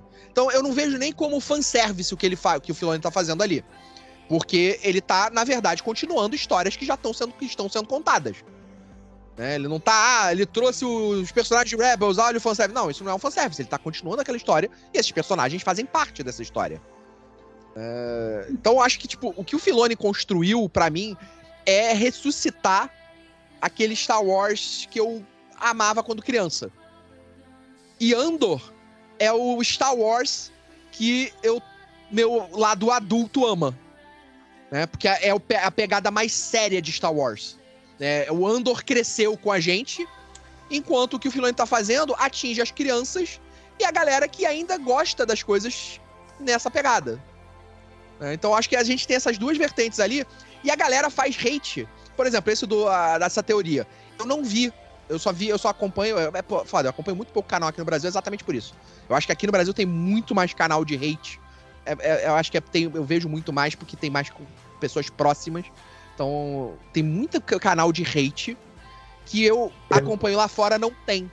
Por exemplo, tem um é, canal que eu acompanho que é o. Sigo, Fala. Não sigo aqui, eu, não, eu, eu, particularmente também não sigo muita coisa aqui no Brasil. Só o dos digníssimos, claro, que pô, a gente já tem, já conhece, sabe a proposta e tal. Os digníssimos que compõem essa mesa. E, e eu não vejo também muito por causa disso. Eu acho muito sensacionalista, sabe? Mas não esse é o problema. Né? Esse é o não problema do, do, do que a gente está discutindo. A, as pessoas só consomem o que as pessoas falam mal. E aí, quando a pessoa vai lá e faz um conteúdo de, né, um pouco acima, discutindo isso que a gente está tá com, com, mais propriedade, trazendo as problemáticas, trazendo as coisas boas, as pessoas não engajam. E aí, essa pessoa fica desmotivada para produzir esse tipo de conteúdo, entendeu? E aí, o brasileiro procura lá fora o que a gente poderia ter aqui se o nosso padrão de consumo fosse diferente. Mas aí eu acho que entra mais também não só o padrão de consumo, entra também as exigências de nível de crescimento dos canais que existe aqui no nosso mercado.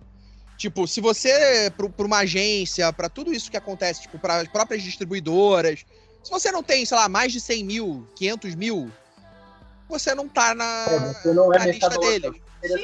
É. Exatamente. Sendo que lá fora, você ter 50 mil, 30 mil, você já é. Mas então, o teu engajamento já, é muito maior lá. Pode ter 50 mil seguidores aí, o teu engajamento não, mas quando você vai tem... ser muito maior. Mas quando você tem 50 mil orgânico, né? Aqueles 50 mil que são pessoas que realmente começaram a te seguir, não porque você fez propaganda ou porque o algoritmo, sei lá, fez milhões dessas coisas. Quando aquelas pessoas estão ali porque elas gostam do teu conteúdo, né? Você vê um resultado lá fora. Uhum. Que aqui, muitas vezes, esse resultado não alcança esse nível porque as agências olham para você, ah, você tem 50 mil, mas esses 50 mil são engajados. Só que isso não faz diferença. Não faz diferença para as agências aqui. Você pode é, ter um pequeno grupo volume, que seja muito engajado. É, exatamente. O volume de número, o teu número vale muito mais do que engajamento. Engajamento aqui não vale nada se você não tiver os números para acompanhar. É, essa que é a é uma parada. droga, né? É uma droga. É uma droga, é uma merda. É, não, e aí eu acho que fomenta essa coisa de clickbait, de ser o hate, porque é exatamente isso. Se a gente tivesse um mercado que não valorizasse tantos números, talvez a gente tivesse uma variedade maior de conteúdos nesse nível, nesse sentido. Novamente, é, eu, eu novamente o capitalismo. Né? O capitalismo tá aí pra a gente volta aí tá... na. É isso. Você, tu tá errado. Mas, por exemplo, tem um canal que eu adoro, que é, ele traça teoria pra caramba. Ele faz 300 vídeos de teorias. Que é o. Posso falar o nome de canal aqui lá de fora? Não tem problema. Pode, pode. O. Eu vou, que é o Screen. É, que é o Screen Crush. Não sei se vocês acompanham. É, exatamente. O Screen Crush adoro, pô. Então, eles fazem muito vídeo de teoria. Você falou do da teoria do Ahsoka, eles fizeram vários falando. Só que quando revelam que não é aquilo, o vídeo que eles fazem não é de hate falando que ah, que merda, não é isso, não é isso. O cara vai lá e explica, faz um vídeo falando sobre o que que é. E aí ele o que te que dá. Se revelou, atendo, né, canal, o que, é. Exatamente, o que, que se revelou e por que, que é aquilo, o que, que tá vindo, dá para onde aquilo ali pode ir, caramba, o que, que isso confirmou, qual é a conexão, ah, isso já foi falado lá atrás. Então, tipo, eles fazem um conteúdo que eu gostaria de ver aqui. Né? Esse é, conteúdo de... também faz conteúdo nessa pegada. Sim. Então eles não pegam no pé do que não deu certo, do que não foi. Eles trazem as teorias do que pode ser, mas quando aquilo é se apresenta, se apresenta à realidade, eles vão trabalhar com aquela realidade. É, eles não vão ficar presos no que eles achavam. Né? O que eles achavam acabou. O que é, é o que a gente vai trabalhar. É, é um trabalho eu sinto mais, falta disso aqui. mais profissional ali, né? Tem uma, um, um, nível de profissionalismo um pouco mais aguçado no, no, no, sentido de que eles, eles fecham o ciclo ali. A gente falou o que poderia ser de todas as, as coisas, de todas as pontas aqui, mas é isso. A partir disso, na próxima temporada, a gente pode aguardar isso, isso. Então, assim, é um debate, né, querendo ou não. Uhum. E aí as pessoas nos comentários vão lá, ah, eu acho que isso, isso, isso ele fomenta o debate, não é aqui que, tipo, é, é, a minha opinião que se encerra no meu vídeo. E aí vocês que lutem nos comentários. É, é um, ele abre para debate, eu acho, mais.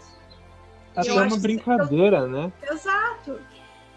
E eu acho que eu sinto falta um pouco disso aqui, assim, de, de fomentar o debate. Porque o debate hoje em dia, ele tá muito raso, né? É, é esse negócio do ódio, eu gostei, eu não gostei, tá, mas por que, que tu, tu gostou? Por que, que tu não gostou? E as pessoas começam a, a, reproduzir o que elas ouviram em vídeo, elas vão ter um senso crítico próprio, assim, ah, eu ouvi isso desse, desse criador de conteúdo, mas eu acho que a partir da minha visão, é isso, isso, isso. Eu não vejo isso acontecer na, na, nas mídias sociais, então o padrão de consumo aqui é um pouco diferente do lá fora, exatamente por isso, porque o, o debate está raso, tá basilar. E a outra pergunta, às vezes, até a gente continuando aí a falar de Star Wars, mas pode se aplicar a outras séries que vocês gostem e outras coisas que até a gente já passou, isso vem lá de Game of Thrones, né? É a questão do imediatismo do conteúdo. Se você não vê o conteúdo no momento que ele é lançado, você abre a tua internet já está todo o conteúdo disponibilizado, por, tanto por, por, por, público quanto por criadores de conteúdo que vê aquela obra para poder criar conteúdo em cima.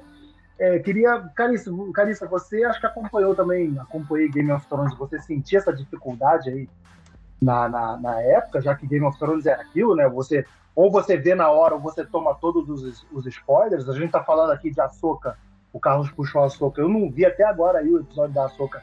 Já tomei todos os spoilers, vai ter do episódio de, de de ontem, ah, que saiu rainha, ontem. Né? Eu sou a rainha Oi? de tomar spoiler de série. inclusive, assim, porque, pelo amor de Deus, eu, eu acompanho muita coisa em, em tempo real, digamos assim, mas eu não consigo acompanhar tudo. Então, assim, é. infelizmente, eu uso a rede social que é a, a, rede da saúde mental, né? O Twitter, agora é X. O Twitter, né? É, enfim. Ah, pra mim vai ser sempre Twitter, porque eu não vou ficar lembrando de chamar de X. É, eu não vou não. falar. Né? É, eu vou chamar Twitter, é isso. É que nem aqui no Rio, tem um túnel que eles mudaram de nome. Eu continuo chamando o mesmo nome que era quando eu era criança. Pelo antigo nome, é, eu também faço é. isso. é, Então, eu sou a rainha de levar spoiler. E eu levei muito spoiler de Game of Thrones, inclusive. Porque algumas temporadas eu assisti certinho, mas aí, independente disso, cara, se você não visse no dia, assim, já tava. Era, era em tempo real. Todo mundo assistindo e dizendo um monte de spoiler. E até certo ponto eu sou a pessoa que não me incomodo com spoiler. Mas eu acho que tem um limite também, sabe? É tipo, teve uma amiga minha que fez, que foi assistir Guerra Infinita. E aí eu reclamei com ela, gente. Eu, eu que digo para todo mundo, não, spoiler não é problema. Para mim, a jornada importa muito mais do que os spoilers. Cara, o filme não tinha saído fazia uma semana. Ela vai pros stories dela para dizer cada pessoa que morreu. Eu achei uma sacanagem, entendeu? Nossa, Caraca, essa não foi nem discreta. Foi, foi pior Pô, que. Foi, foi, foi, quase pior do que. Essa, essa, na verdade, foi pior, né? Do que foi eu, minha noiva e a amiga dela e o parceiro Alex aqui fomos ver Guerra Infinita. Acho que foi no na, na sexta-feira do lançamento. Lançou num dia, a gente foi ver no dia seguinte, final de semana. A amiga dela já sabia de, de, de, de que é, ela sabia que, que, que, alguém morria, que todo mundo morria. E ela, tipo, faltando 20 minutos pra, pra, pra começar a sessão assim, e eu tô, tô, tô poupando minha, minha noiva ao máximo, né? Porra, não, não vou dizer e tal. E, e ela é mega curiosa com essas paradas. Aí ela. A mulher, a mulher, a mulher não me lança, tipo, ah, não, tal, tá, que, porque todo mundo morre, né? Aí eu, sei lá, porra, às vezes o bagulho do filme tá 20 minutos, tu não pode esperar, cara. Tipo, porra. É. Sabe? Isso, ela, cara, é porque ela viu os spoilers, aí ela tem que fazer isso com os outros. E, e, na boa, eu realmente acho que assim, nossa, o filme. Você saber o final de determinados filmes, de determinadas séries, não muda a sua experiência. Até porque, sei lá, quantos livros eu já li e depois eu fui assistir o filme. E foi uma experiência completamente diferente. Mas eu acho sacanagem, sabe? Eu realmente acho sacanagem e aí eu fico irritada. Tipo, tem, é, eu, eu tenho essa parada com algumas coisas. Eu tenho essa parada com algumas coisas. É. Ó, por exemplo, eu tive algumas experiências com spoiler. Eu tinha, experiência com spoiler que nem sabia que existia spoiler, né? Do tipo, a gente antigamente no cinema, a gente podia, a gente entrava, às vezes, podia entrar atrasado, né? E várias vezes eu entrei atrasado no cinema, vi o filme inteiro e depois eu fiquei para ver o começo do filme. Né? Então, tipo, é, é, é, era uma sensação diferente que a gente tinha dessa coisa do spoiler. Mas, por exemplo, eu tomei um spoiler, que para mim foi o maior spoiler que eu já tomei, tipo, na vida, assim, que me, me deixou bolado, foi da quarta temporada de Dexter. Eu ainda não tinha assistido nenhum episódio, eu tinha deixado a série acabar para assistir tudo de uma vez e uma amiga minha chega e fala: Ah, mas ela morre, ela morre. Eu, caraca. Não sei se vocês viram Dexter, não sei se eu. É... Não, não vi, não, ela pode falar. Eu sei qual não é. Não vi, mas tudo bem. É, a, a, mulher do Dexter, né, na história, não ela é assassinada pelo. Tu não ia ver mesmo. Não, é, tô zoando, pô. Deixa pra lá. Né? Deixa pra lá, eu não vou ver mais nada, não. Eu, não. eu não assisti, mas acabou de estragar minha experiência, então. Exatamente. Tá tudo, tá tudo certo, então. Ah, ainda, agora ainda tem essa parada, né? Spoiler, é, tipo. Qual é a data de validade de um spoiler? Nossa, né? Porque... ah, é. problema Caraca! O povo pega filme da década de 40 e ai, tá me dando spoiler. Meu irmão, estamos em 2023. ah, crie tipo vergonha na sua cara, sabe? Exatamente. Ah, o filme é dos anos 40, dos anos 50, dos anos. Eu, eu boto, pra mim, tipo, já tem um ano do filme, cara. Já, tipo, eu vou falar do filme. Já acabou, é, já foi. Você não viu esse Internet, filme ainda? Sai do cinema e bota o fim, né? Isso aí eu acho sacanagem. Exato. Isso é terrível. Mas, porra, aí essa coisa do Dexter eu fiquei muito puto, porque ela só me falou que ela morria. Eu fiquei a série inteira, a quarta temporada inteira, esperando a cena, porque eu já sabia que ela ia morrer. E aí eu vários ah, vai ser agora que ela vai morrer. Ah, não, vai ser agora que ela vai morrer. E aí ela morre na última cena da série. É, é tipo, o fechamento de todo o arco da série é a morte dela. Aí eu, cara, caraca, tá que pariu. Eu fiquei muito puto. E, e o último spoiler, assim, realmente que eu senti, porque o, sendo às vezes produtor de conteúdo, a gente tá mais propenso a tomar spoiler. Né? Porque a gente busca informação, a gente busca uh, saber sobre as coisas. Então, e tipo... a gente vai correndo, vai correndo atrás de notícia, né? Porque a gente tem, também vai informando as pessoas nos nossos sites, né? Então a gente acaba tomando alguma coisa assim ou outra, né? Comigo é. foi quando saiu, cara, isso eu fico muito puta, é, é spoiler de brinquedo. Quando divulgaram. Ah, quando divulgaram. Episódio 2. Eu lembro de episódio 2. O, o Lego do Harvey Dent Duas Caras no filme do, do Batman, do, do Coringa. Caraca. E ninguém sabia, eu... né? Que ia ter o Harvey Dent, mas não sabia se ia ter o Duas Caras. E aí divulgaram o visual todo do Duas Caras. Não, não foi Lego, não. Foi é, esses. É... Sideshow. Isso, é, é, é, Iron Studios, tipo Iron Studios. Ah, deve ter sido Sideshow Aneca na época. É, então, cara, aí divulgou o visual completo do, do duas caras, da cara queimada, tipo, porra, é, é, esse eu fiquei muito pra morrer, assim. Eu, eu tomei spoiler de Lego com o ataque dos clones do episódio 2 do Star Wars, que a gente não sabia de nada na época, né? E aí tinha lá no, no Lego o Yoda lutando com o Doku. Aí, tipo, é aí a gente ficou, já sabia que ia ter uma luta entre o Yoda e o Doku. Então, tipo, ah, droga. É. Mas. Cara, né? esse, esse, do Duas Caras eu, eu nunca superei. Tanto que eu tomei ojeriza da indústria de, de, de, de brinquedos, da casa dessas porra. Que nego divulga, né? Tava divulgando. Um, um, camarada que gravava com a gente, pô, o Denis, ele, ele recebia, tipo, do, do, dos fabricantes, né? Que ele, tinha uma, ele tem uma, uma uma loja de brinquedos, então ele tem contato com essa galera, né? então ele recebe esse tipo de parada. E é, porque aí, aí mercadologicamente, né? Porque mercadologicamente é foda. Porque eles têm que preparar o brinquedo, tá com molde, fazer em série com muito tempo de antecedência pro lançamento do filme. Senão eles não vão Exato. ter os brinquedos quando o filme lançar, né? Tipo, você sai. É, é, é exatamente isso. É pra você sair do filme, já ir na loja e já ter lá o brinquedo. Exato, exato. Outro, mas outro nesse sentido que, que foi. Esse eu não tomei, mas tive, tive amigos que tomaram. Na época do Agents of Shield, tinha um episódio que conta o filme todo do Capitão América 2, do, do Soldado Invernal, né? Que é a virada da, da ah, Hydra. Sim.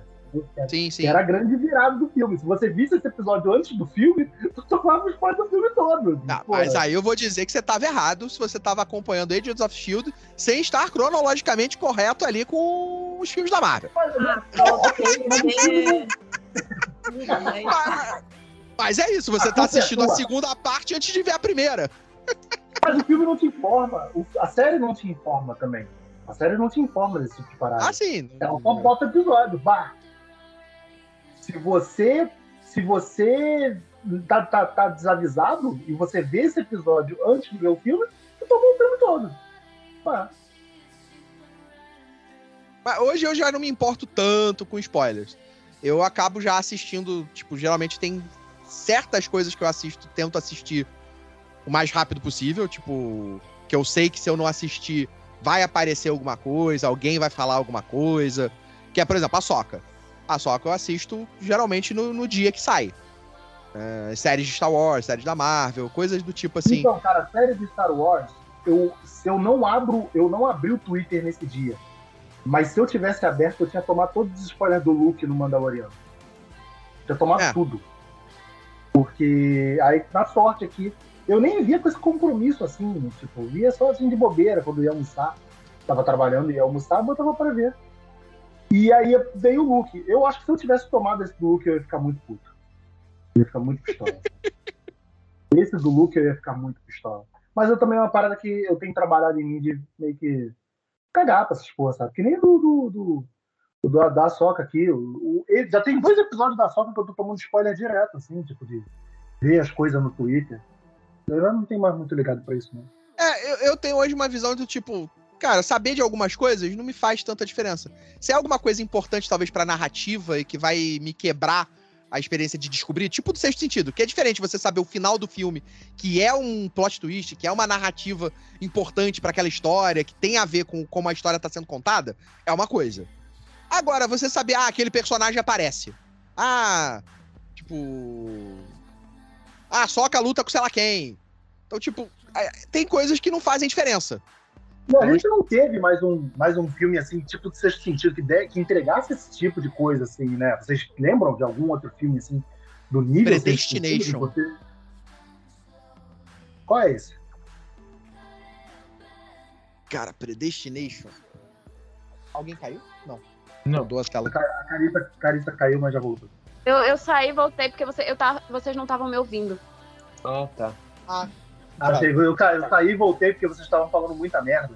Aí, eu tinha mais o que fazer e aí eu saí. é, aí eu, eu, eu, eu só... dei uma rápida pra ver se o assunto mudava. Queria saber se o problema era quatro. aqui ou se vocês estavam falando merda mesmo aí. É, será só eu que tava ouvindo. Vocês viram Predestination? Alguém aqui viu Predestination? Um filme do Ethan Hawke de 2014. Não. Não, não. É o da, é o da. É o da Emma Watson? Uh, não, né? Não, não. Emma Watson Ele tem a Sarah Snook, que, é a, que faz a filha lá do. do Succession. Do Succession. Então, eu não vou contar nada do filme, porque esse filme, ele, eu, eu falo para vocês, vejam. Porque ele merece ser visto. Ele, para mim, é, é desses de plot twist, de, de, de, de trama, tipo, mirabolante, que, caraca, faz sentido no final. É esse filme. Predestination, ele, ele é, é, um filme de viagem no tempo. Tá? Ele é um filme de viagem no tempo, de 2014. E ele teve, para mim, essa coisa do, do plot twist, do caraca. E, e, não é uma vez só no filme, tem vários momentinhos que vão acontecendo. Então vale muito a pena ser visto. Né? Nessa pegada de caramba, explodir cabeça. Ah, maneiro. É, pessoal, vamos. Então, acho que já conversamos sobre tudo, né? Já estamos conversando aqui há uma hora e meia, tá? Já falamos acho mal. a gente só conversou bem. sobre séries e coisas que a gente tá falando, tudo não. tudo dentro do assunto, né? é... Mas qual era o assunto mesmo?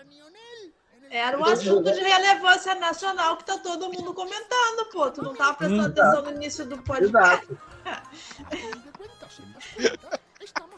Gente, vou encerrar. Gente, eu vou encerrar então. Obrigado, tá? Obrigado por vocês terem disponibilizado aí o tempo de vocês para vir para vir ver a gente falar merda aqui.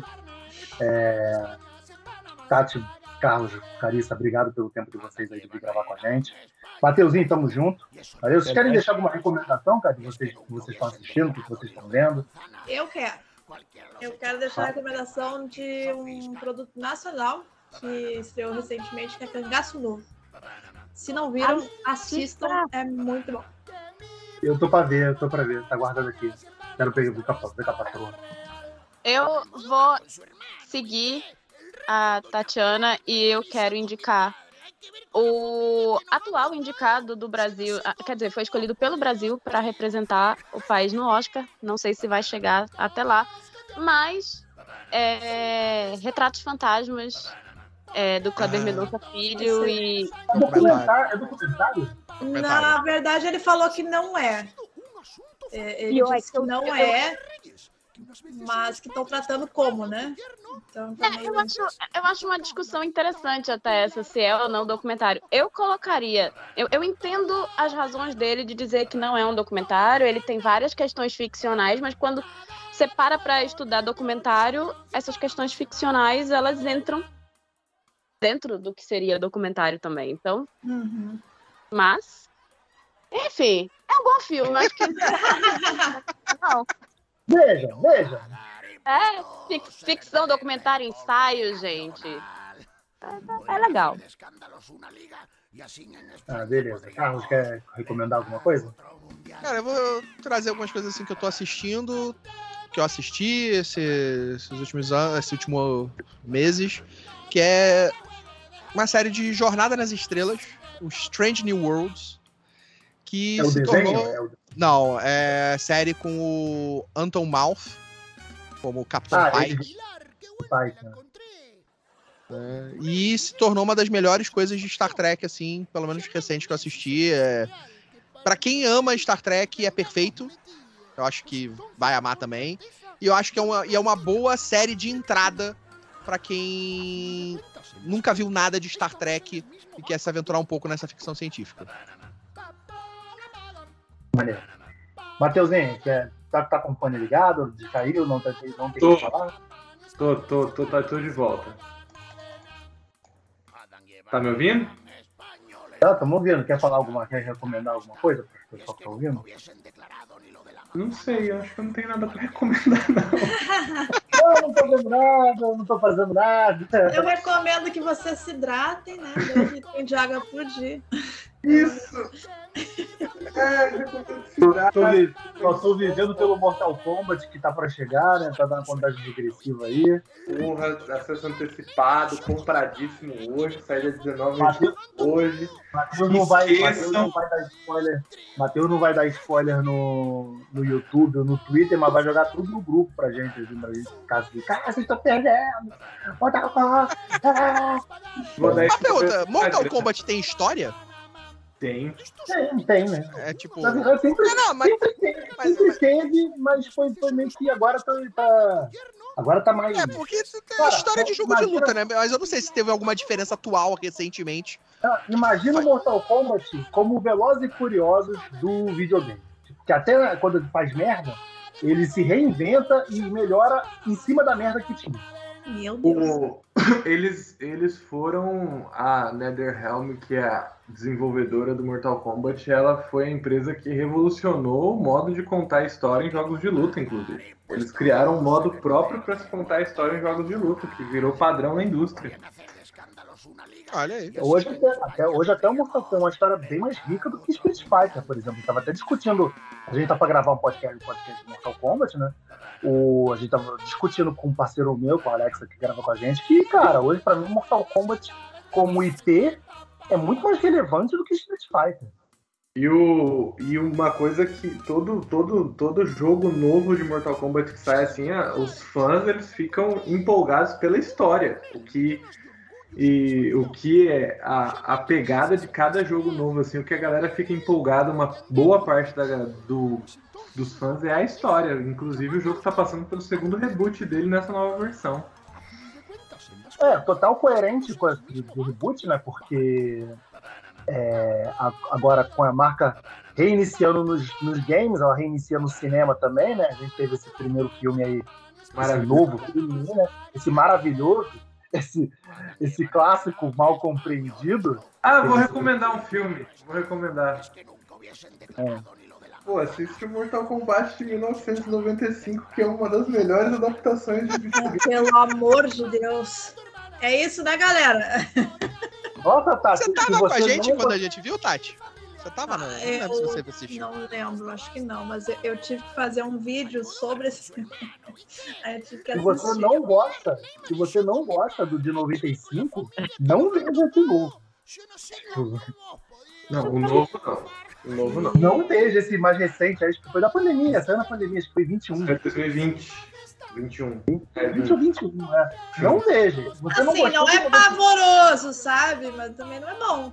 Eu acho que esse é o tipo de filme, gente, que você, se você assistiu quando ele foi lançado, você guarda no seu coração. Exato, exato.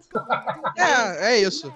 É eu, eu, acho é, esse primeiro eu acho ele legal. Eu revi ele recentemente e ele já não é mais tão legal mas ele tem a pegada nostalgia que torna ele mais torna ele legalzinho ali e tem a música que ah, para mim é, vale bastante a pena mas ah, vou trazer mais, eu trazer mais uma coisa aqui que caraca, eu caí nesse um hater, cara. Vocês não aprenderam nada nesse podcast, vocês estão falando da melhor obra da melhor Estamos aqui falando por uma hora e meia.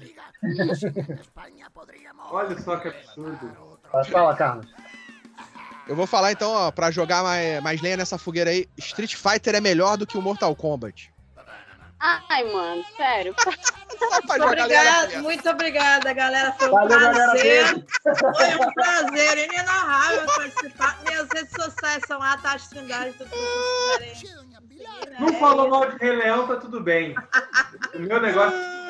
Falar eu fico puto. Matheus engoliu. Mas ó, coisa recente boa pra assistir, ó. Coisa boa recente pra assistir que eu fiquei realmente impressionado como é bom. É a série da Netflix do One Piece. Eu não vi o anime. É, tá? eu, eu, ia, que... eu, ia, falar isso agora também. Eu, eu, eu, vi esse fim de semana. Eu também não vi o anime, eu não tenho mais paciência pra ver animes, sabe? Tipo, coisa aquelas.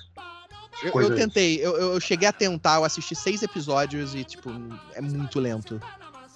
Aí eu falei. Não, eu acho também. Aquelas coisas culturalmente japonesas, sabe? Tipo, do cara, galera berrando, sabe? Coisas assim. É, o meu problema nem, é, nem é isso, é, é timing. Vezes, porque as coisas demoram para avançar. E aí eu fico. E bate na minha te, naquela minha cabeça aqui, tipo, tem mil episódios contando a mesma história. Eles tentando o mesmo objetivo. Aí, caralho, que poder de, de, de, de síntese que tem esse cara. Não tem, né? Não tem, mas a história parece ser boa pra caramba. Porque o que a série da Netflix conseguiu fazer eu achei sensacional. Eu achei absurdo. Tem um carisma absurdo dos atores. Então, Sim, os, os personagens são muito bons e a história tá muito boa. Eu ia, eu ia recomendar a série do One Piece, mas aí tava o nível tão alto recomendando série nacional, Kleber Mendonça. Eu falei, pô, vou manter uma. É, pois é, né? Eu ia ficar meio mal é, também. Mas... Ficar quieto aqui. Mas eu, é, minha, até minha, minha noiva aqui, que não tem costume Ó, de ver essas coisas, ela viu comigo aqui, que eu tava vendo de bobeira, ela também ficou vendo. E ela gostou, ela entrou no clima pra caramba, sabe? Então. Ó, quer, quer, quer falar de uma série nacional? Fala do, do BO. Leandro Hassum, ó. Fala do BO, Leandro Hassum. Eu tô pra ver, é legal. não faço ideia, não, eu não vi. Ah, não botou pra ver? Eu vou dar, acho que vou dar, vou dar uma chance. Eu, eu achei engraçado. Eu, eu vou ver porque tem uma amiga minha no elenco. Amiga minha no elenco, eu vou ver. E eu quero ver os outros também, que eu ainda não vi dos outros, mas eu tô, tô me preparando psicologicamente. É, então é isso, pessoal. É, sigam os nossos convidados seus respectivos canais do YouTube, a Tati e o, e Voltor na, na Twitch, a Carissa no canal dela no YouTube. Os links vão estar aqui embaixo no post. Se você estiver vendo no, no, no feed do Spotify, vai ser um pouquinho mais complicado, mas você busca no YouTube. Se você estiver acessando pelo podcast, pelo post do site do Cinema em Série, vai estar os links aqui embaixo no. É, e também junto com as nossas redes sociais e os nossos canais também. Valeu, galera. Até a próxima. Beijo. Tchau. Tchau. Valeu, galera. Pues entonces, mejor que Alteza, llamame Altita. Altita Pilar. A fin de cuentas, en las cuentas, estamos en el mismo banco. Digo, barco. the banana.